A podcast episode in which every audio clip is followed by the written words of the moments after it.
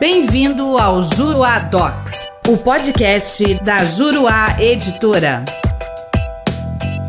Olá, eu sou Vinícius Dalazuana, coautor e um dos coordenadores da obra Comentários ao Código Tributário Nacional CTN Vivo. No podcast de hoje gostaria de tratar com vocês a respeito do importante julgado emanado do Pleno do STF, que definiu, no tema 69 da repercussão geral do Supremo Tribunal Federal, que o ICMS não compõe a base de cálculo para a incidência da contribuição para o FINS e da COFINS. Trata-se de julgado tão relevante que implicou cancelamento pelo Superior Tribunal de Justiça suas súmulas números 68 e 94. E, inclusive, vale dizer que os fundamentos de tal julgado em síntese, o fato de que o ICMS não compõe receita, tampouco faturamento, e portanto não pode integrar a base de cálculo do PINS e da COFINS, levou o STJ a fixar no tema repetitivo número 994, a tese de que os valores do ICMS também não integram a base de cálculo da CPRB, ou seja, da contribuição previdenciária sobre receita bruta. Portanto, temos uma premissa: ICMS não é receita. Logo, não integra, no entender do STF, base de cálculo de PIS e de COFINS. Não integra, no entender do STJ, base de cálculo da CPRB. Ocorre que, a despeito da tese fixada pela Suprema Corte, a Receita Federal inaugurou um novo capítulo a respeito desta temática, com a edição da Solução de Consulta Interna número 13, quando estabeleceu administrativamente que o ICMS que não compõe a base de cálculo do PIS e da COFINS, ou seja, o valor que deve ser excluído da base de cálculo dessas contribuições sociais, é apenas, abre aspas, o valor mensal do ICMS a recolher, ou seja, do ICMS a pagar, do ICMS efetivamente devido pelo sujeito passivo tributário, não admitindo, portanto, na esfera administrativa a exclusão da íntegra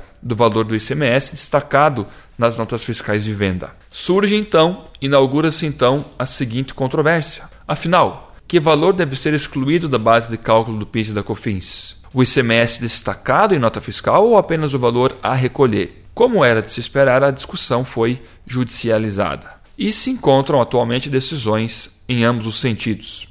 De um lado, e aqui cito, por exemplo, decisões proferidas é, ao menos por duas varas federais do estado do Paraná, de onde falo, decisões proferidas na subseção judiciária de Ponta Grossa e na subseção judiciária de Cascavel, que entendem, partindo do princípio ou da sistemática constitucional da não cumulatividade do ICMS, que apenas o valor a pagar deveria ser excluído da base de cálculo do PIS e da COFINS, porque se trata, de acordo com a sistemática da não cumulatividade, do valor que é efetivamente devido e recolhido pelo contribuinte após a dedução do valor do imposto pago nas operações que lhe antecedem na cadeia produtiva. Portanto, esta é uma das correntes a respeito do tema. Apenas o valor do ICMS a pagar, a recolher, é que seria dedutível, é que seria passível de exclusão da base de cálculo do PIS e da COFINS, porque seria um corolário, uma consequência lógica do princípio da não cumulatividade, já que este é o valor que efetivamente será pago pelo contribuinte. De outro lado, existe o entendimento que se afigura, ao menos por hora, majoritário.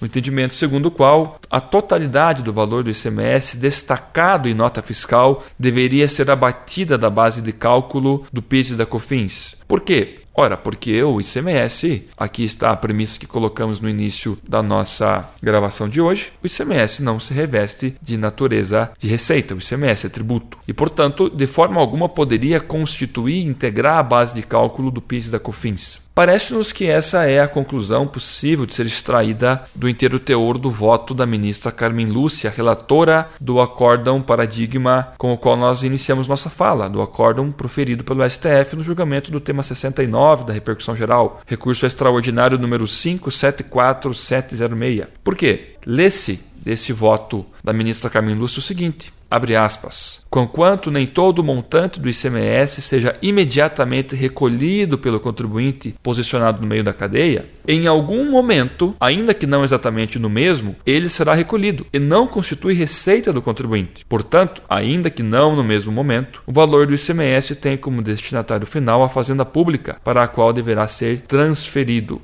Nesta linha, a segunda turma do Tribunal Regional Federal da Quarta Região proferiu acórdão sobre a sistemática do julgamento ampliado, técnica prevista no artigo 942 do CPC 2015, no sentido de que o valor do ICMS, que deve ser excluído da base de cálculo do PIS e da COFINS, é o destacado. E a influência do voto da ministra Carmen Lúcia nesta decisão é bastante perceptível da leitura do voto do juiz federal convocado Andrei Pitten Veloso, que proferiu o voto condutor do julgamento. Deste modo, desta forma, esta segunda corrente se embasa no julgado do Supremo Tribunal Federal para definir, para sustentar, para defender que todo o valor do ICMS destacado em nota fiscal deve ser excluído da base de cálculo do PIS e da COFINS. De qualquer forma, a palavra final a respeito do tema será do Supremo Tribunal Federal. Por quê? Porque o STJ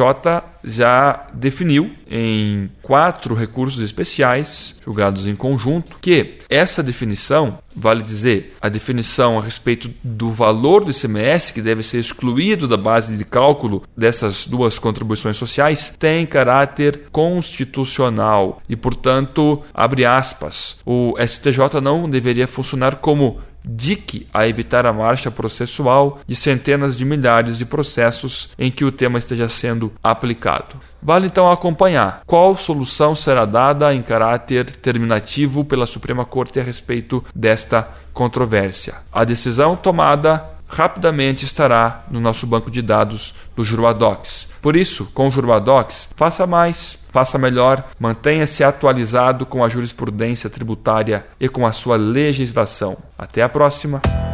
Nosso podcast fica por aqui. Com o Juruadox, faça mais, faça melhor. Até o próximo.